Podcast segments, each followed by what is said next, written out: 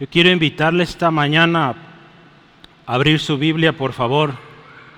En Mateo capítulo 6, hemos estado estudiando del versículo, versículo 5 y hasta el 15, eh, una serie que comenzamos ya hace tres semanas, esta es la cuarta, y empezamos a aprender sobre la oración con el modelo que Jesús presentó. ¿Sí? Yo creo que todos, o la mayoría, nos hemos aprendido esta oración, ¿verdad? El famoso, conocido Padre Nuestro. ¿Sí? Y yo quiero compartirle al respecto. Pero antes de empezar, yo quiero hablar de algo y es un himno. Este himno se escribió hace casi 200 años por un hombre, un inglés llamado John Burton se dice que este hombre trabajaba el metal, pero le gustaba escribir himnos para niños, ¿sí? Y uno de sus himnos nos da mucha enseñanza sobre cómo debemos orar, o más bien que necesitamos aprender a orar. Muchos decimos, yo sé orar, yo ya tengo mucho orando. Pero Jesús dio este mensaje para enseñarnos y yo estoy seguro que aún que tengamos muchos años orando, hoy Dios quiere enseñarte algo, hermano. Y yo quiero leerte este pedacito de himno y pon atención a estas palabras. Este hombre en su himno, también algunos lo consideran un poema, dice así, a menudo, a menudo digo mis oraciones, pero ¿Hago oración alguna vez? ¿Acaso estaré orando? Y los deseos de mi corazón van de acuerdo a las palabras que digo. Dice, también puedo arrodillarme y adorar a dioses de piedra, al igual que ofrecer al Dios vivo una oración de solo palabras. Porque palabras sin el corazón el Señor nunca oirá ni entenderá aquellos labios cuyas oraciones no son sinceras. Y este hombre termina su himno diciéndome, diciéndole a Dios, Señor, enséñame lo que necesito y enséñame a orar. No me dejes eh, pedir tu gracia sin siquiera sentirlo. Qué tremendo, ¿verdad? Qué tremendo tesoro, hermanos, encontramos en estos himnos de hace tantos años. Yo encuentro dos cosas en este himno. Primero, necesitamos que el Señor nos enseñe a orar. Hemos estado aprendiendo esto, ¿verdad? La segunda cosa es que este himno termina y le dice, Señor, no permitas que yo pida de tu gracia o de tus regalos sin que realmente yo sepa qué estoy pidiendo. ¿Sí? Muchas veces dice la palabra de Dios que pedimos cosas y no las recibimos. ¿Y sabe por qué? Dice, porque lo pedimos mal, porque estamos pidiendo algo que no es para nuestro bien. Sí, muchas veces eso sucede, hermanos, y por eso no recibimos. Yo quiero preguntarle hoy, ¿cómo están siendo tus oraciones? ¿Ya sabes orar? Yo quiero invitarte que hoy vengas con un corazón deseoso, con un corazón con ganas de aprender más sobre la oración. ¿Cómo ves? ¿Sí? Yo quiero aprender más de oración. ¿Usted qué dice, hermano? Queremos aprender más, ¿verdad? Porque queremos que Dios conteste eh, las peticiones que le hacemos, ¿verdad? Tenemos gente sufriendo, tenemos familiares que no conocen a Jesús. Yo creo que lo mejor que usted puede hacer hoy por ellos es orar. Empezar orando. Hay muchas cosas que vas a hacer, que puedes hacer, pero creo firmemente que la oración es poderosa. Y yo quiero invitarte ahora sí, abierta tu Biblia, Mateo capítulo 6, y vamos a leer hoy los textos en los cuales vamos a meditar, que son el versículo eh, 10 y 11. Mateo 6, versículos 10 y 11. Y dice la palabra de Dios así. Escucha esto.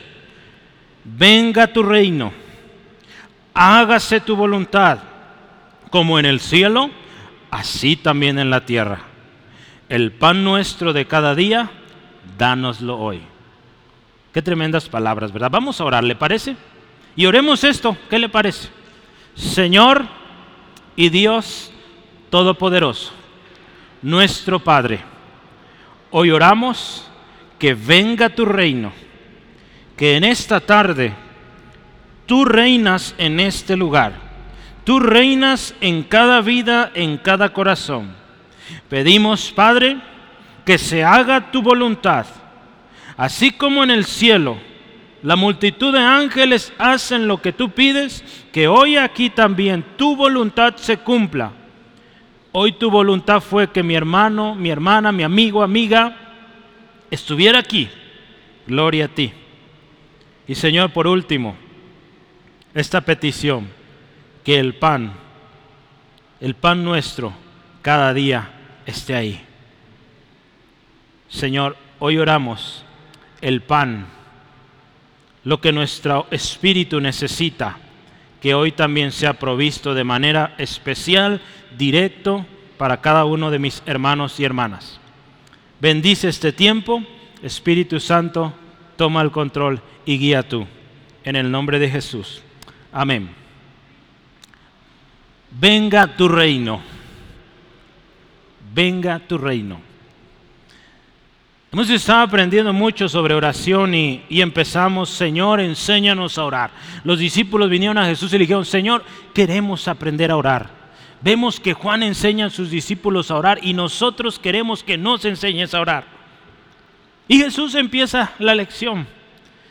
Y lo primero que les dice Jesús, miren, cuando oren, no oren con hipocresía. Lo siguiente que les dice, cuando ustedes vayan a orar, vayan a lo secreto. Ahí donde su Padre los escucha. Y su Padre que escucha y que ve lo secreto les va a recompensar. Jesús también les dice a sus discípulos, cuando oren, no usen huecas repeticiones o vanas repeticiones. Después Jesús les dice también, no se hagan como ellos. ¿Sabe? Yo les compartía la semana pasada que en la historia vemos eh, diferentes religiones eh, con tantas deidades y les contaba esto, mucho de, lo que se dice sobre estas repeticiones es que había esto, eh, alguien tenía una necesidad tremenda y se ponía a rezarle a todos los dioses, a todos los deidades que había ahí en su región, pensando que quizá alguno le contestaba. Y Jesús dice, no se hagan como ellos. Porque acuérdense, solo hay un Dios, un Dios verdadero, y a Él hay que pedirle. ¿Sí? Después Jesús dice, ustedes van a orar así. Y la semana pasada veíamos, Padre nuestro que estás en los cielos, santificado sea tu nombre. Eso vimos la semana pasada. Si no pudo estar, las grabaciones están ahí, puede eh, consultarlas y y completar su, eh, su conocimiento ahí que juntos hemos estado aprendiendo. Hoy vamos a hablar del versículo 10 y 11 y empezamos con esta frase sencilla, cortita pero poderosa. Venga tu reino. El reino de Dios, ¿qué es, hermano? Eh, la nueva traducción viviente dice que tu reino venga pronto. La traducción lenguaje actual dice, ven y sé nuestro rey, nuestro único rey. Juan Calvino decía esto, mire, el reino de Dios tiene dos partes. Por, eh, por, un lado, o primero, dice, Dios corrige y quita por el poder de su espíritu los deseos de la carne, que se alzan en contra de Dios mismo. ¿sí?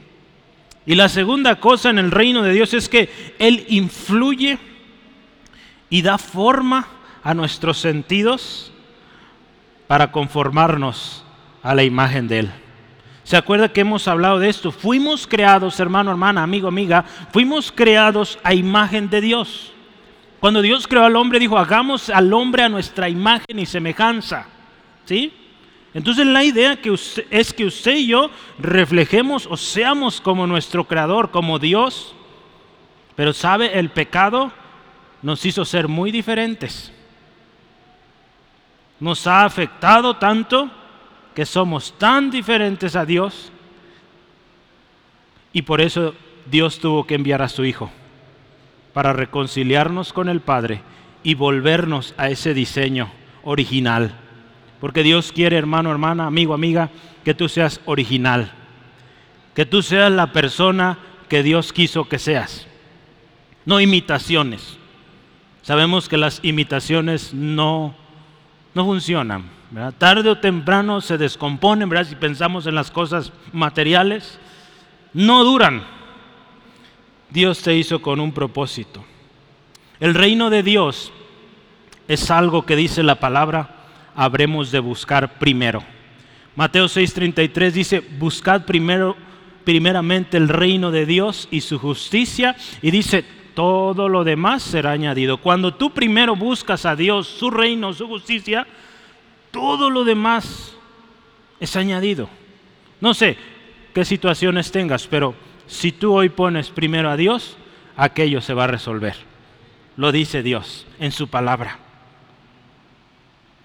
¿Sabes? Pero para poder ver el reino de Dios, para poder entender el reino de Dios, necesitas nacer de nuevo. En Juan 3.3 Jesús está hablando con un hombre y le dice, necesitas nacer de nuevo para ver el reino de Dios. ¿Sí? Yo quiero que lo lea conmigo, por favor, Juan 3.3 rápido. Juan 3.3.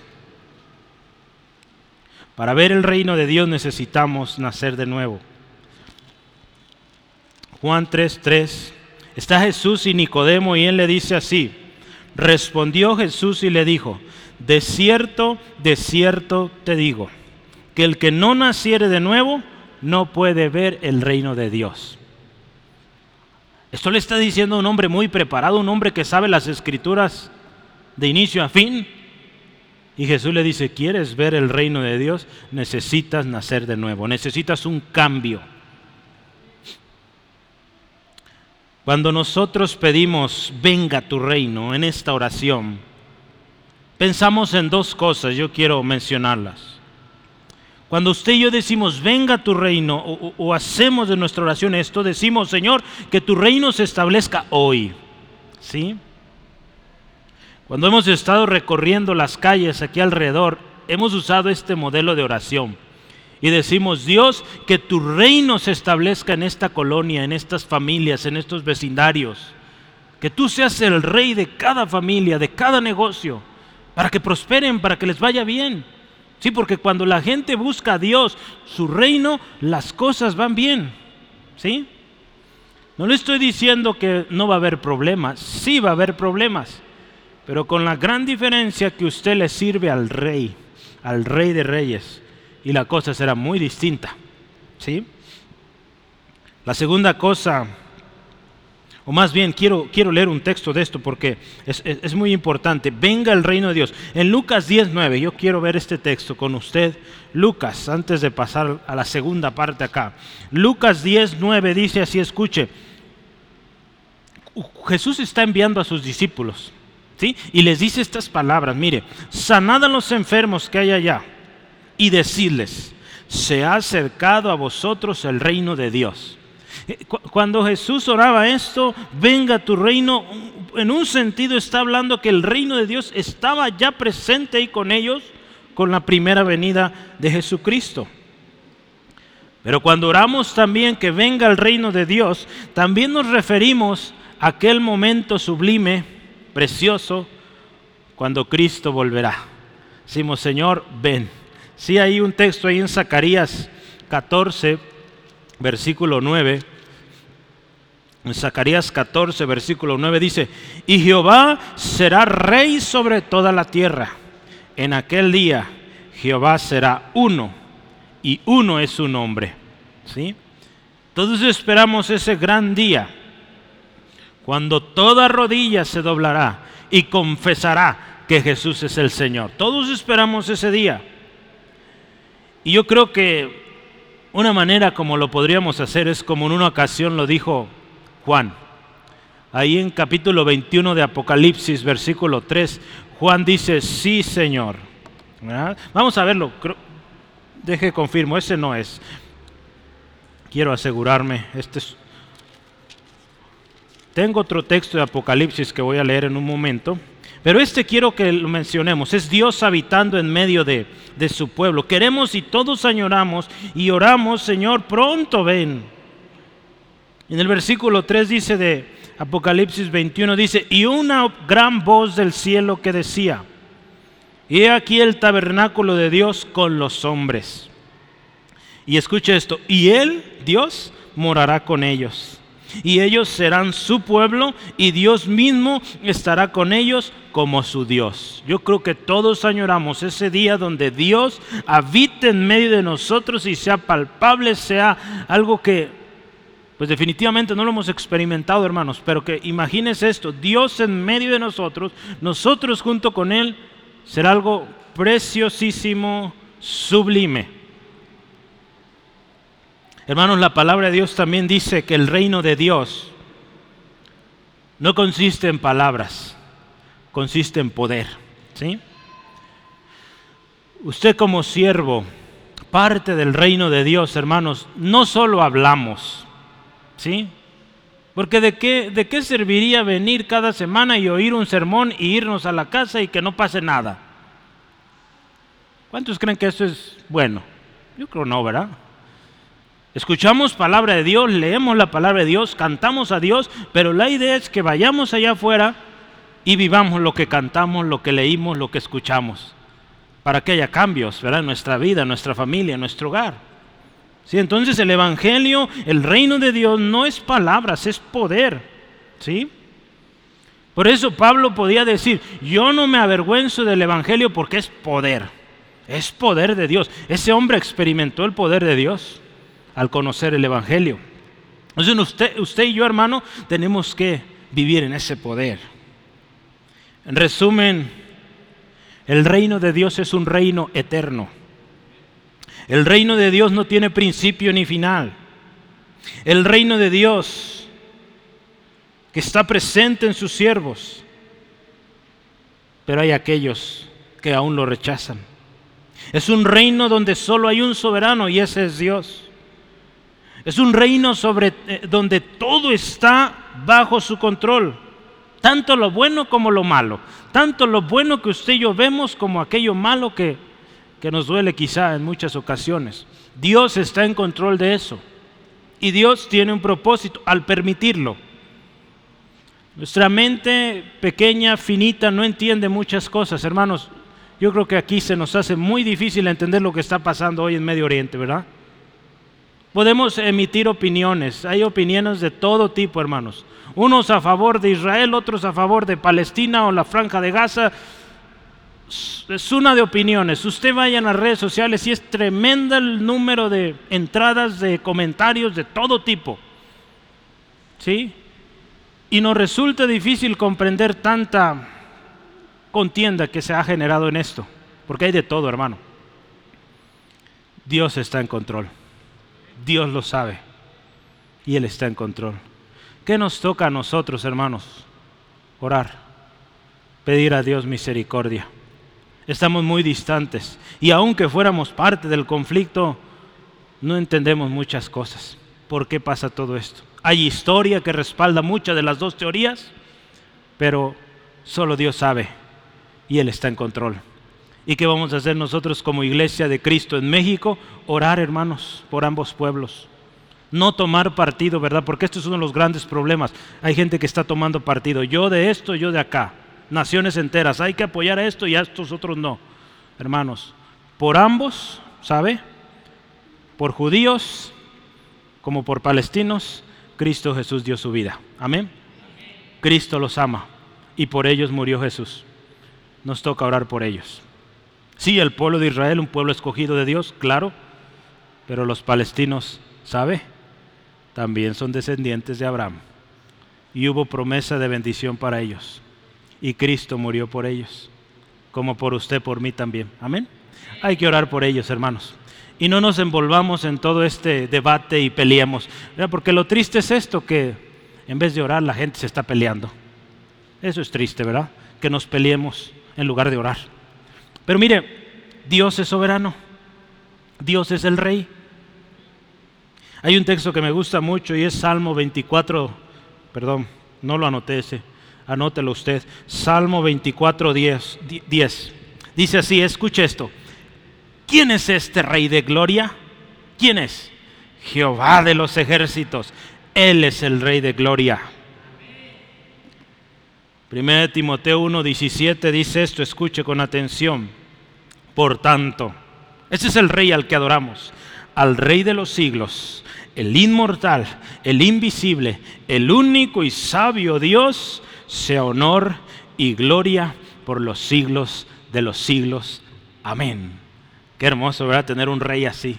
Ese es nuestro Dios, hermano. Hay que adorarlo. Hermano, los reyes de este mundo Hoy tenemos gobernantes, presidentes, eh, zares, o bueno, creo que eso ya no hay, pero había antes allá por allá en Rusia, pero hay puestos de liderazgo en el mundo.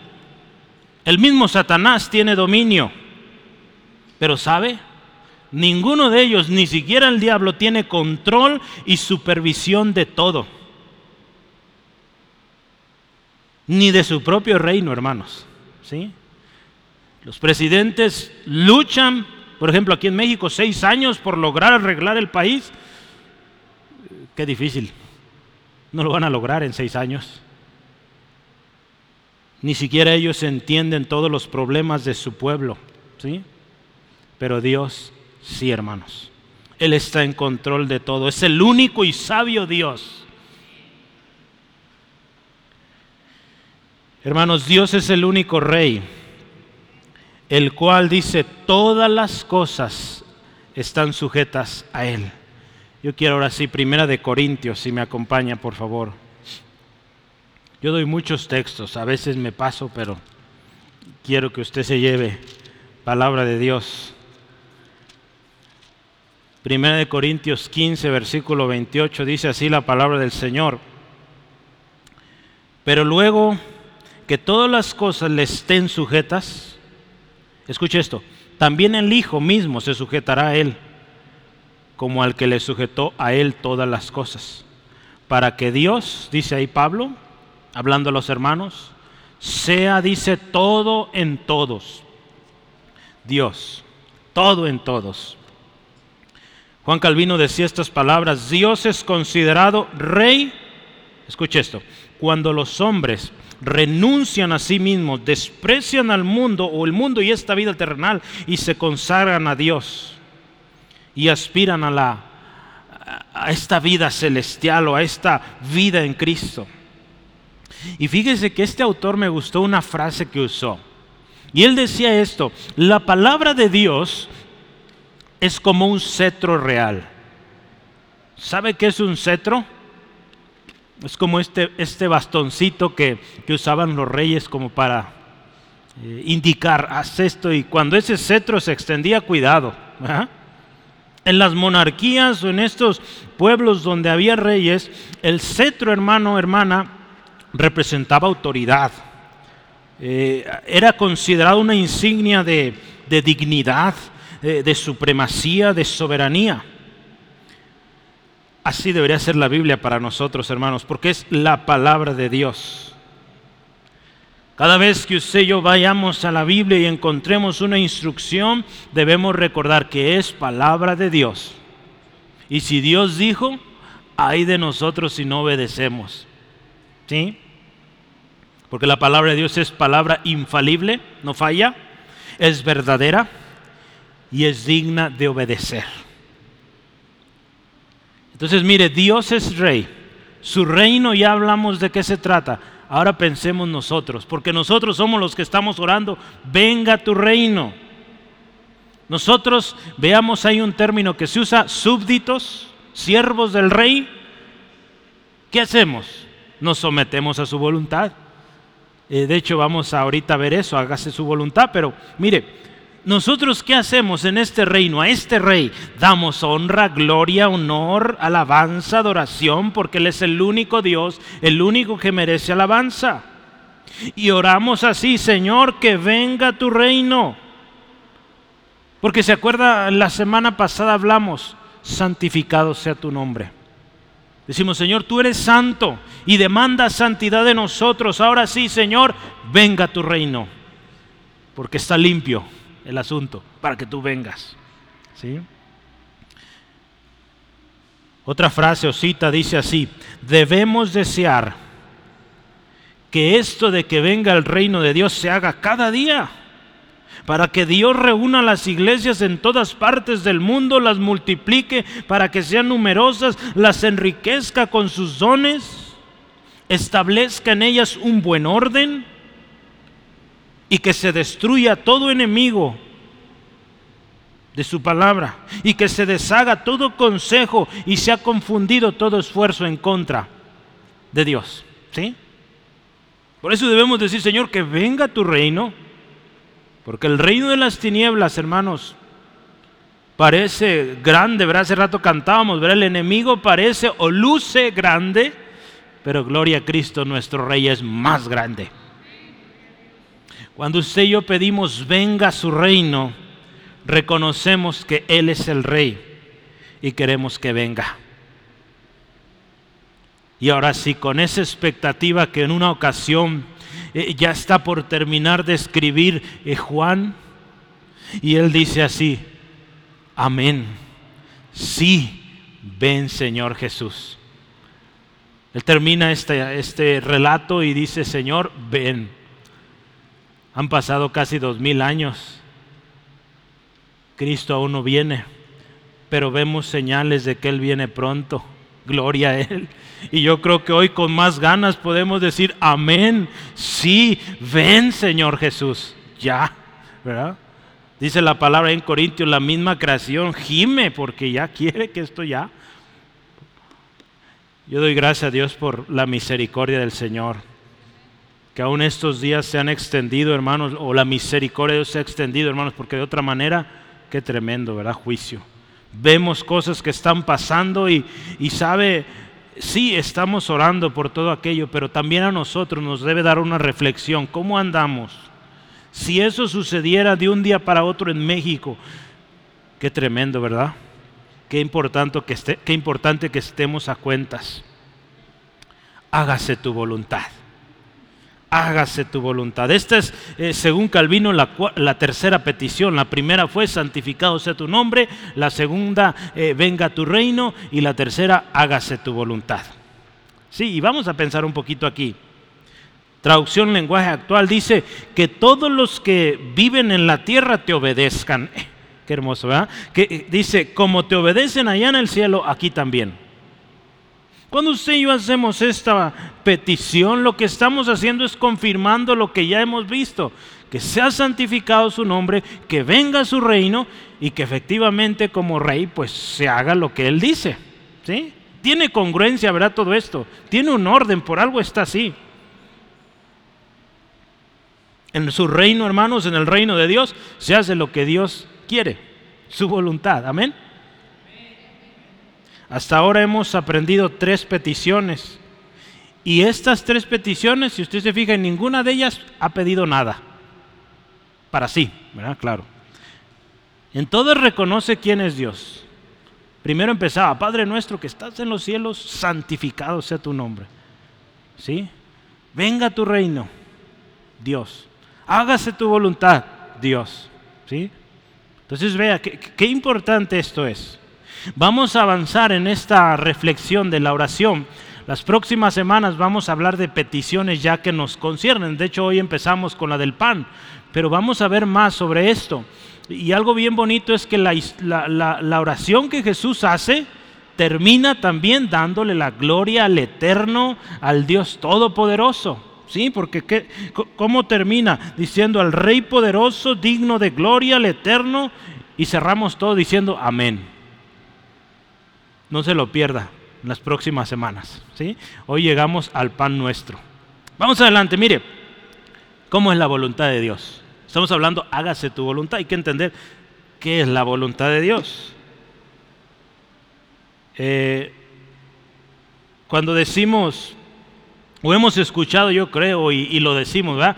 La voluntad de Dios, si le pregunto, hermano, ¿cómo es la voluntad de Dios? Rapidito, la voluntad de Dios es buena, agradable y perfecta. Muy bien, hermano. Ahí vamos.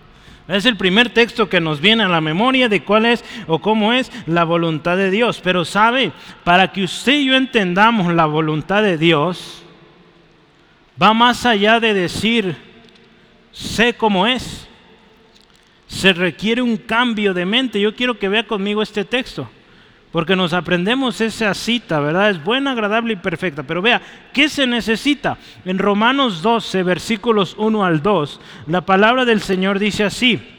Así que hermanos, os ruego por las misericordias de Dios que presentéis vuestros cuerpos en sacrificio vivo, santo, agradable a Dios, que dice es vuestro culto racional. Ahí estamos reconociendo que Él merece toda la gloria. Y lo siguiente, escucha esto. No os conforméis a este siglo, sino transformaos por medio de la renovación de vuestro entendimiento. Hay un cambio que se requiere, una mente renovada. ¿Para qué? Para que comprobéis cuál sea la buena voluntad de Dios, agradable y perfecta. Para que usted y yo comprobemos, entendamos, podamos eh, discernir entre la voluntad de Dios y la que no es voluntad de Dios, necesitamos un cambio de mente. ¿Sí? Entonces, yo creo que nos hace falta mucho. Todos, hermanos, necesitamos un cambio de mente. Porque a veces tenemos muchos conceptos que quizá hemos adquirido a lo largo de nuestra vida. Y muchos de ellos erróneos y tienen que ser corregidos. Y es a través de venir delante de Dios, como dice la palabra, siendo un sacrificio vivo, santo, agradable, que vamos a estar siendo renovados cada día para entender su buena, agradable y perfecta voluntad. Hermanos, la voluntad de Dios, sabe, es algo que usted y yo debemos desear. Es algo que usted y yo debemos desear, la voluntad de Dios. Yo quiero ver ahí en Salmos con usted, Salmos 40, versículo 8. Dice ahí, e, este salmista, David, dice, el hacer tu voluntad, Dios mío, me ha agradado y tu ley está en medio de mi corazón. Hacer la voluntad de Dios, hermanos, es algo que debemos desear. Aunque a veces pues vaya en contra de nuestros deseos, eh, que vaya en contra de nuestros apetitos, porque Dios sabe lo mejor para usted, para mí. En Salmo 143, versículo 10, mismo David dice esto, escuche, enséñame a hacer tu voluntad, porque tú eres mi Dios.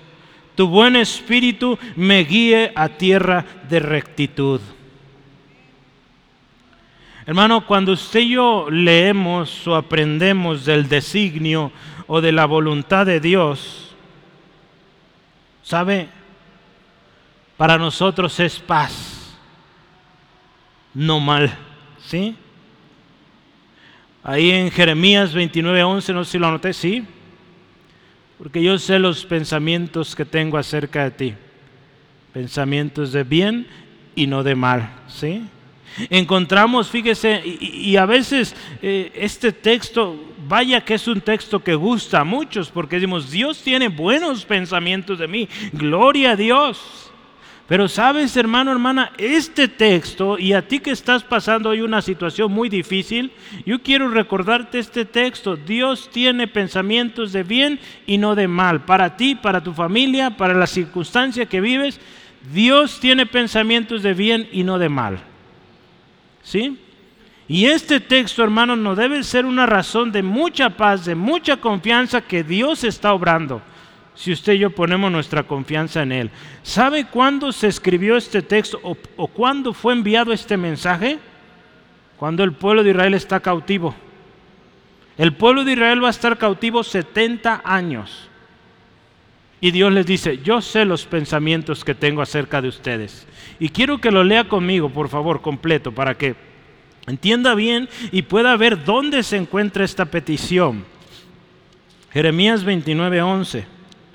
Dice así, escuche, porque yo sé los pensamientos que tengo acerca de vosotros, dice Jehová, pensamientos de paz y no de mal. Escuche esto, para darles el fin que esperáis.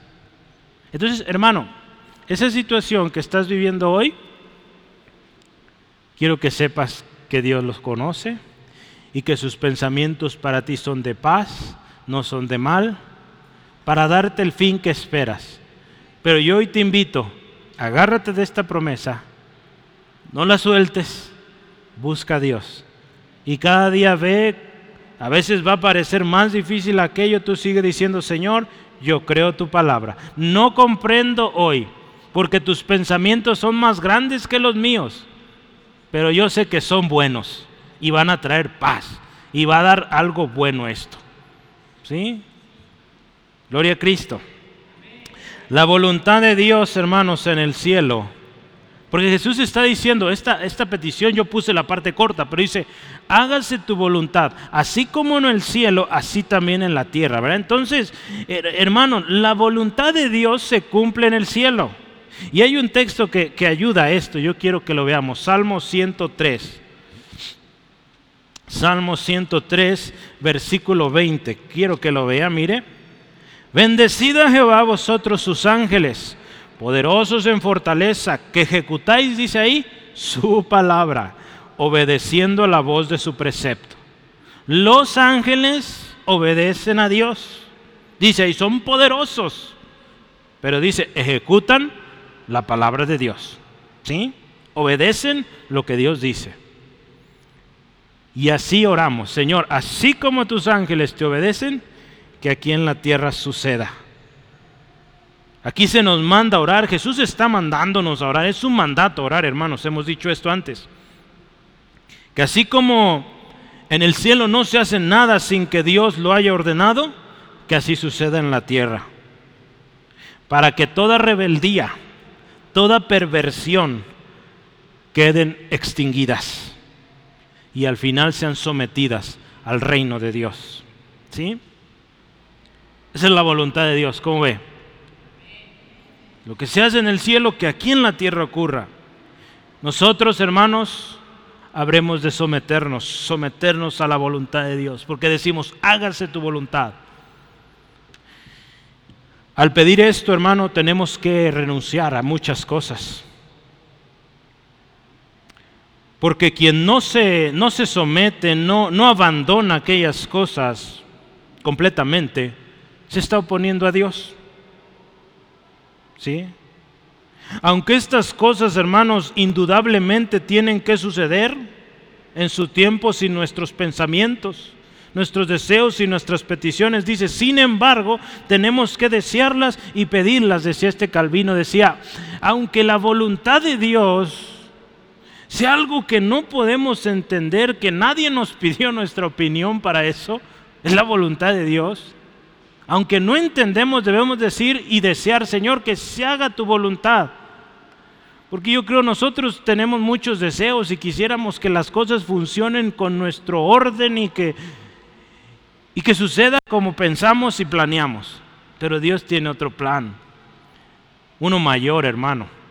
Y por eso yo te animo, pídele a Dios, Dios, en esto que estoy viviendo hoy, que se haga tu voluntad, que tu nombre sea glorificado.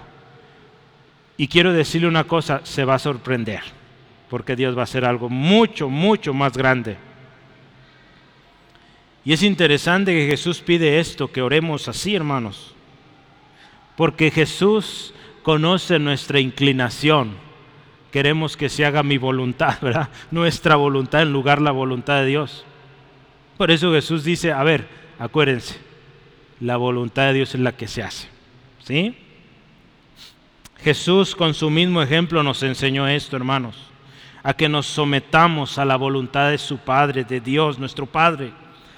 Ahí en Mateo 26, 42 dice, Padre mío, a punto de ir al martirio, dice, si no puede pasar de mí esta copa sin que, sin que yo la beba, dice, hágase tu voluntad. Eso pedía Jesús, hágase tu voluntad. Y hermano, yo sé que cuesta mucho. Usted no me puede decir que la voluntad de Dios es fácil. Es difícil. A todos nos cuesta. Amén. No es fácil, hermanos poco a poco, conforme somos obedientes, cada vez se nos hace más fácil. Pero va a haber situaciones donde nos va a confrontar con nuestra desobediencia, nuestra rebeldía, nuestro orgullo, y vaya que nos va a costar obedecer la voluntad de Dios. Y yo no quiero que se vaya así nomás de que tengo que obedecer y pues porque es Dios y no, hermano, hay promesas de bien. Hay promesas si obedecemos la voluntad de Dios. quiero que vaya conmigo a Mateo 12:50. Jesús da una promesa poderosa de confianza, de que si usted y yo hacemos la voluntad de Dios, nos va a ir bien. Sí, yo quiero que vea. Mateo 12:50. Escuche esto. Porque todo aquel que hace la voluntad de mi Padre que está en los cielos, escuche esto, este es mi hermano, hermana y madre. En otras palabras, Jesús está diciendo, todo aquel que obedece a mi Padre es mi hermano.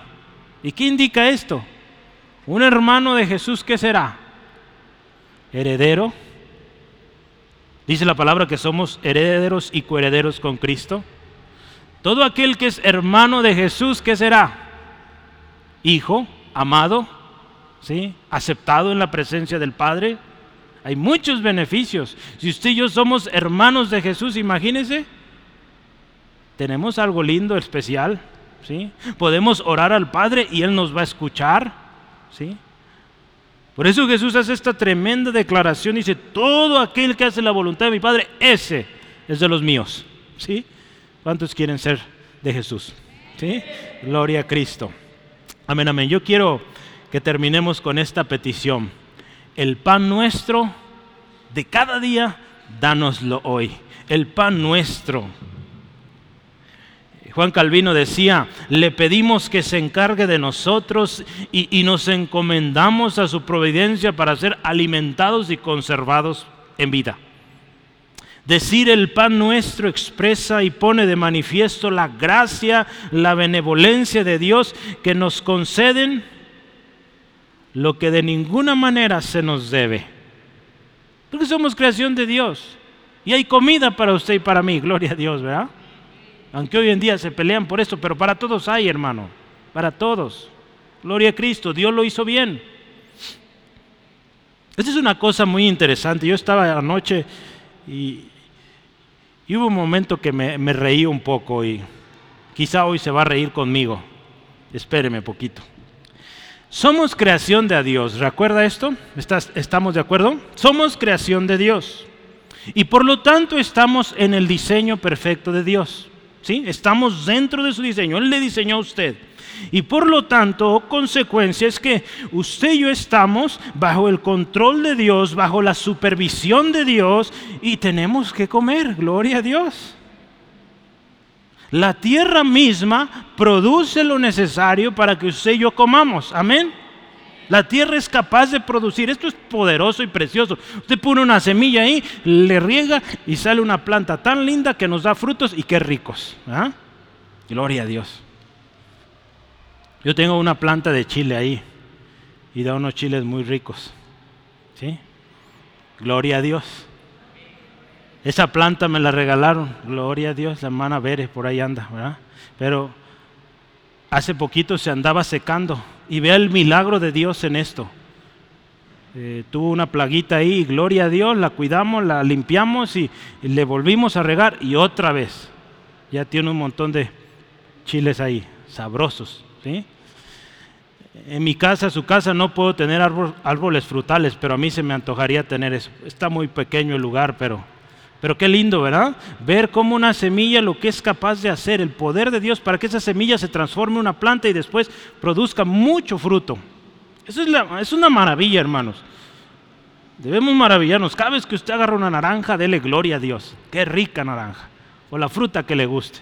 Dele gloria al Señor porque Él hace posible esto. El hombre trata de modificar, alterar, ¿verdad? Pero lo perfecto lo hizo Dios y gloria a Él. Pero yo quiero que, vayamos a esto. Mire, acompáñeme por favor unos instantes a Génesis. Nos vamos a ir hasta el principio. Y aquí es donde le digo que yo ayer me, me gozaba, pero también me daba un poco de risa. ¿sí? Génesis 1, eh, Génesis 1, 11 al 12. Vamos a ver, Dios creando todas las cosas. Qué hermoso, ¿verdad? Eh, Génesis 1, 11 al 12. ¿Qué dice primero esto? Dice, después dijo Dios, produzca la tierra hierba verde, hierba que dé semilla, árbol de fruto que dé fruto según su género y que su semilla esté en él sobre la tierra. Y dice, y fue así. Gloria a Dios, hermanos. tenemos hierbas, tenemos árboles que nos dan fruto. Qué rico, ¿verdad? Dios lo hizo, ahí está. ¿Sí? Ese es el pan nuestro de cada día, hermanos. Dios dio a la tierra la capacidad de producir y darnos verduras ricas, aunque casi no nos gustan, pero hay verduras, hay hierbas ricas también que, que fortalecen nuestro cuerpo. Váyase al versículo 20, por favor. Dice la palabra, dijo Dios, produzcan las aguas seres vivientes y aves que vuelen sobre la tierra y en la, dice, en la abierta expansión de los cielos. Dios dijo, haya peces, haya animales en el mar y en el aire también. Gloria a Dios por eso. ¿Cuánto le dan gloria a Dios por los camarones? Gloria a Dios, ¿verdad? Qué ricos. La mantarraya, ¿la han probado? Yo nunca la había probado, pero un hermano muy querido me, me invitó el otro día y qué ricas le quedaron.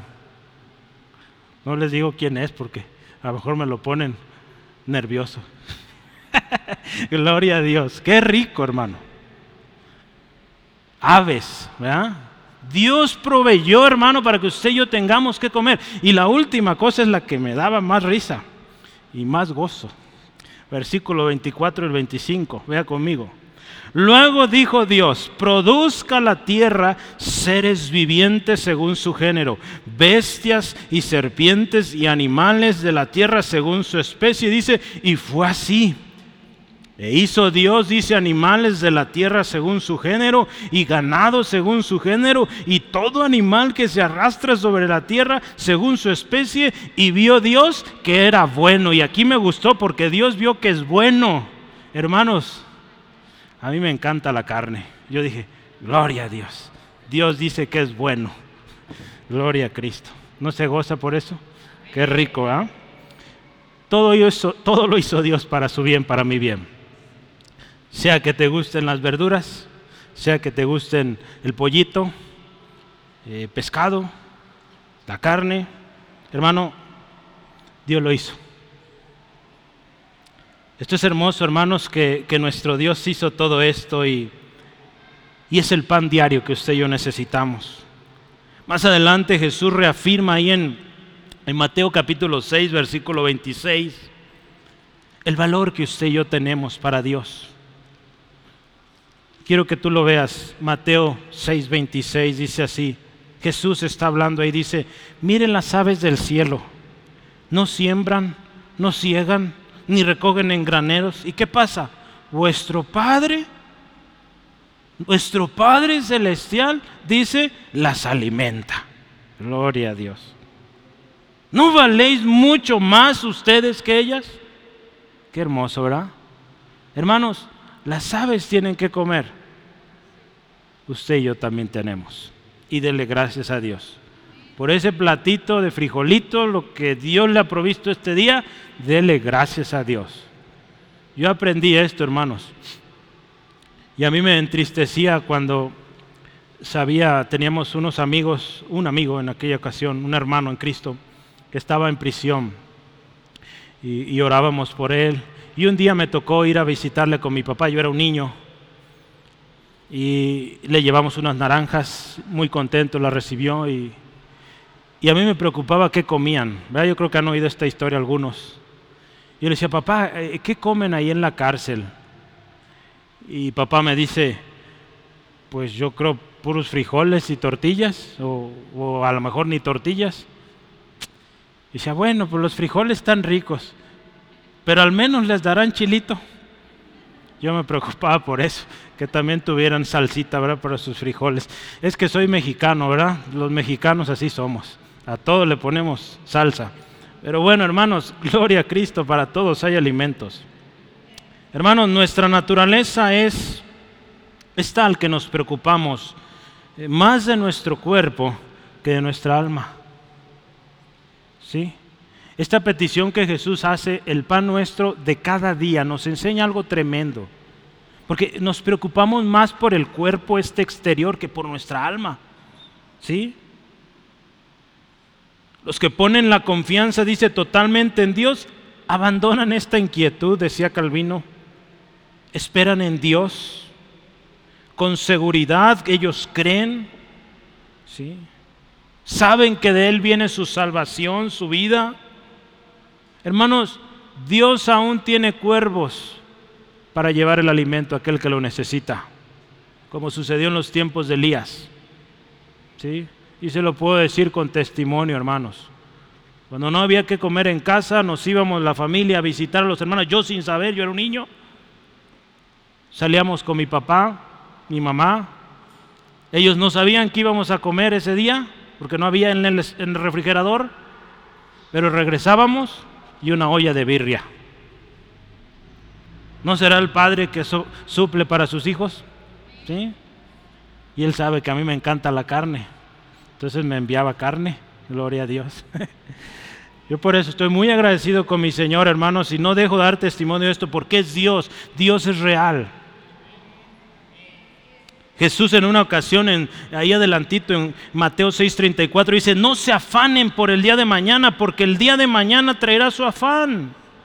Entonces cada día será provisto del pan que usted y yo necesitamos porque somos hijos de Dios. Hermano, en el desierto, en Éxodo capítulo 16, usted sabe, Dios envió el pan del cielo, el maná. Y dice la historia, dice la palabra ahí que cada día llegaba el maná y aquellos que recogían de más se les echaba a perder. ¿Sí? Cada día llegaba. El día de reposo llegaba doble, porque O el día antes, porque ese día no se trabajaba, ¿verdad? Pero cada día. A veces queremos ser como esos israelitas, ¿verdad? Queremos agarrar montones, más vale que sobre y no que falte, no, hermanos. Dios provee cada día, cada día. Porque sabe, yo quiero que vea esto el hecho de que Dios le dé el pan cada día, el pan que usted necesita, es algo precioso. Porque sabe, recibir el pan de Dios cada día nos va a librar de orgullo. Vea, léalo conmigo. 30 eh, de Proverbios, versículos 8 al 9. Vanidad y palabra mentirosa aparta de mí. Escuche esto, ¿qué decía este hombre? No me des pobrezas o pobreza ni riquezas Escucha esto, manténme del pan necesario. No sea que me sace y te niegue y diga, ¿quién es Jehová? O que siendo pobre hurte y blasfeme el nombre de Dios. Vea el peligro de caer en una situación de tener muchísimo que dejemos de depender de Dios. Hoy muchos hombres dicen, yo puedo. No necesito a nadie. Gracias a Dios por la necesidad, hermanos, porque nos hacen clamar y saber que dependemos de Dios. Nunca olvide esto, hermano. Por más que Dios le ponga en sus manos, nunca se le olvide que dependemos de Dios. Sea mucho, sea poquito, dele gracias y dígale, dependo de ti. Y gracias por lo que hoy hay en mi mesa. ¿Sí? Amén. Y este, esta oración Jesús dice, este pan de cada día, dánoslo hoy. ¿Sí? Pan nuestro de cada día, dánoslo hoy. Esto nos enseña una completa, constante dependencia de Dios. Calvino decía, decir danos equivale a decir eh, de dónde y por medio de quién lo tenemos. El pan es siempre un don de Dios. Siempre, hermanos. Aunque el pan llega a tu, a tu mesa a través de lo que tú trabajaste, tus manos laboraron, aunque el pan llega así, de esa manera, tú ganaste dinero, compraste el pan, aún ahí es regalo de Dios. ¿Sabes por qué? Porque Dios te da las fuerzas para ir a trabajar. Dios te permite levantarte cada mañana y decir, voy a trabajar. Eso es Dios y gracias a Dios. Entonces tenemos que ser agradecidos. ¿verdad? Al inicio de la oración dábamos gracias a Dios. Entendemos entonces que aunque el pan eh, sea con el sudor de nuestra frente, ha sido provisto por el Padre.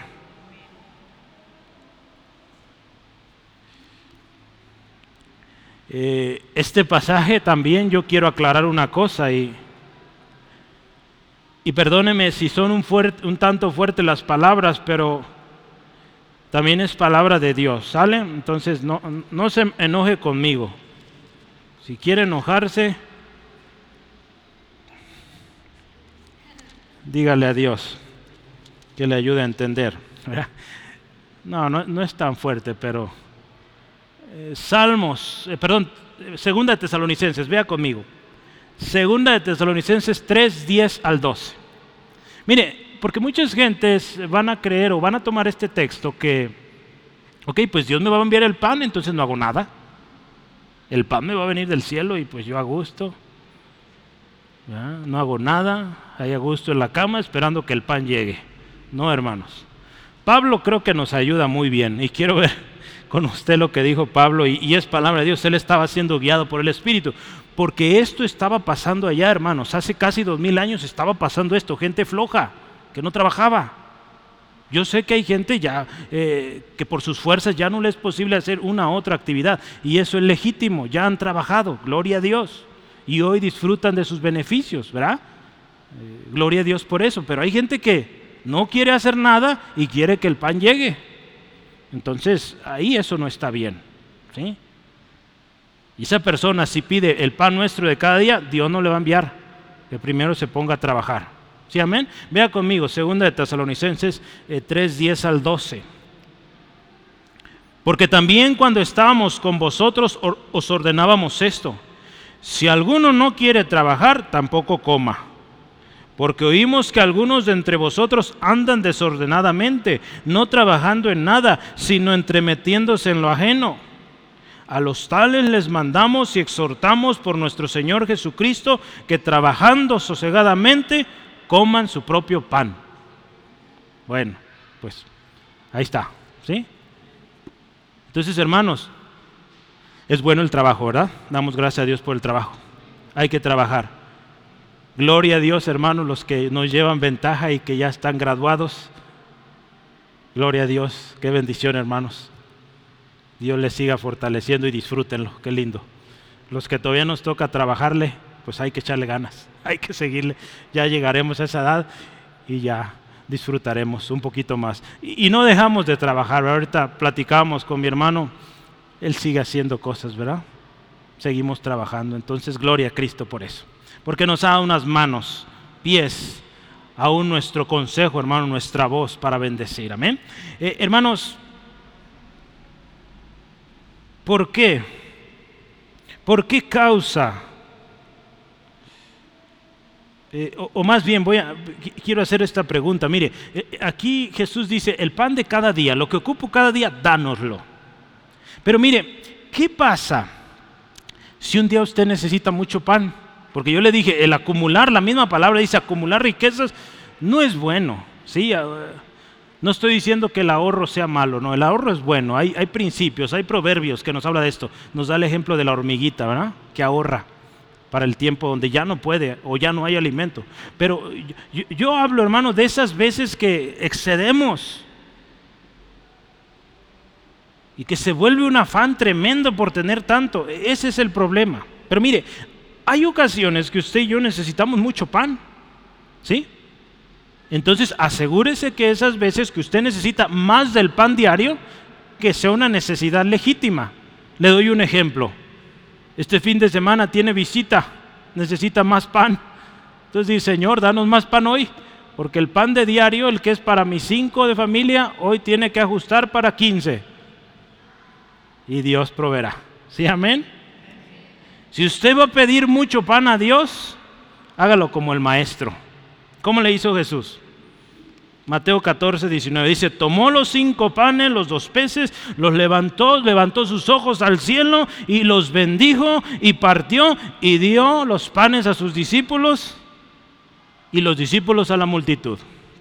Entonces si usted dice, hoy Dios ocupo pan de más, tome ese pan y diga, Señor, bendícelo, multiplícalo, porque hay muchas bocas que alimentar. Suple.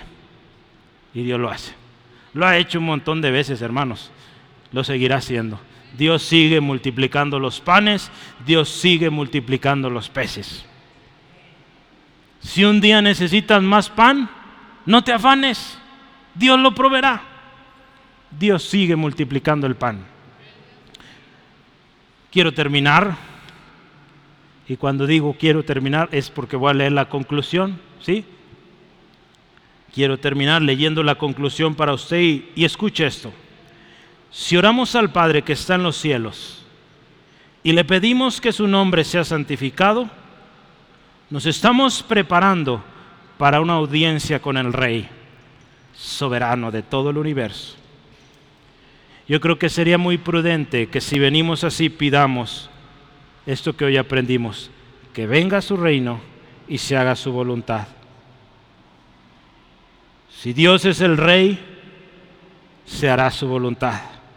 Y así lo es. Él es rey. Pero usted y yo tenemos que desearlo y pedirlo. Porque cuando usted y yo deseamos que se haga la voluntad de Dios, nos sometemos a Dios. Y le decimos, Dios, dependemos de ti. Y Señor, antes de orar, durante mi oración, en la espera por la respuesta y cuando reciba la respuesta, quiero aceptar tu voluntad. ¿Sí, hermanos? Que lo aceptemos, hermanos, porque es lo mejor. El Padre sabe de lo que tenemos necesidad hoy.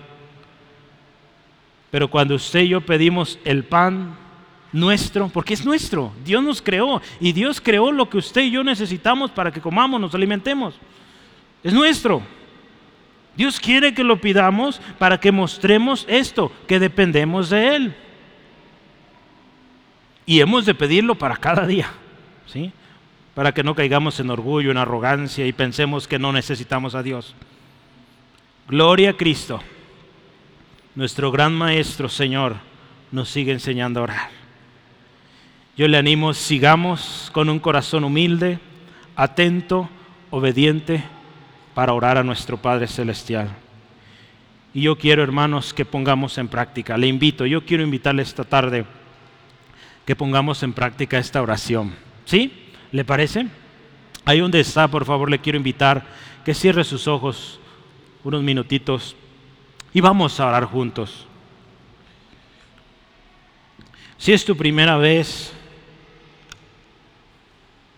quizá tú dices, suena muy bonito para ser verdad, pues quiero decirte, es verdad, es la palabra de Dios. Lo hemos creído y lo que hoy te compartimos, tú lo escuchaste hace un momento. El reino de Dios no son palabras, es poder. Entonces, yo no sé qué situación hoy vives o cómo te sientas, pero el reino de Dios es poder para cambiar las circunstancias en las que tú estás pasando. Y yo me dirijo a usted primero, que quizá te has alejado, o no conoces esta vida de la cual hablamos hoy, yo quiero invitarte, hay esperanza. Tú estás hoy aquí con un propósito. Dentro de ese propósito está la voluntad de Dios. Quizá tú no sabías de que esto se iba a hablar hoy, pero yo quiero invitarte, ven a Jesús. Si tú hoy vienes a Jesús, la palabra de Dios dice que todo aquel que cree en Jesús, que confiesa a Jesús como su Señor, dice la Biblia que se le da derecho de ser hijo de Dios. La Biblia es la palabra de Dios, es verdad. Muchos de nosotros hemos creído en este libro inspirado por Dios y hemos visto cambios de verdad sanidades, liberaciones, milagros de muchos tipos, cuando un día dijimos, Jesús, sé mi Señor. Y yo quisiera hoy invitarte a hacerlo. Es sencillo, pero representa un corazón, o debe haber un corazón que de veras lo quiere. Lo primero que hay que hacer es pedirle perdón, reconocer que somos pecadores, que hemos fallado pedirle que nos perdone a Dios, nos limpie. Jesús pagó por eso, para que tú fueras limpio hoy. Y dile a Jesús que sea tu Señor de ahora en adelante, tu Salvador. Y si lo haces, eres hijo de Dios y puedes orar esto que hoy platicamos. Te invito a hacerlo. Dile así a Jesús. Jesús, yo te necesito. Dios, reconozco que he fallado, que he pecado, que soy pecador y que mi pecado, mis decisiones me tienen en esta situación. Otras cosas no las entiendo. No entiendo por qué esto. Pero yo he escuchado que tu voluntad es buena, agradable y perfecta. Hoy te pido perdón porque si esa situación que hoy vivo me trajo aquí, gracias. Límpiame de toda maldad. Y te pido hoy, Jesús, sé mi Señor, mi único y suficiente Salvador personal de ahora y adelante. Yo quiero vivir en paz y que los míos un día también te conozcan a ti. Te doy gracias en el nombre de Jesús. Amén, amén. Si tú hiciste esta oración, te invito, lo hagamos ahora juntos y oremos lo que aprendimos hoy. Dios, gracias por tu palabra. Dios, gracias por tu espíritu que nos guía. Gracias, Señor Jesús, por enseñarnos a orar. Y hoy, Dios, ponemos en práctica, Dios, que venga tu reino. Que tú seas el rey en nuestra vida, en nuestro corazón, en nuestra familia, en esta iglesia, en esta ciudad. Señor, que tu voluntad se haga. Que se haga lo que tú dices y no lo que el hombre dice. Señor, nosotros nos sometemos a eso y, y, reconocemos que tú eres el rey y que a ti toda la gloria. Y Dios, hoy en especial queremos pedir algo.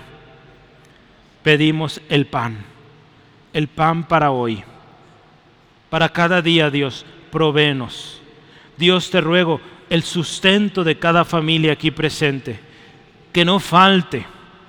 Tu palabra dice que tú no has desamparado a ningún justo ni a su descendencia. Eso creemos hoy, que sucederá en mi hermano, en mi hermana, y aquellos que hoy han confiado en tu promesa. Te bendecimos Dios, te adoramos Dios, en el nombre de Jesús. Amén. Gloria a Cristo Jesús.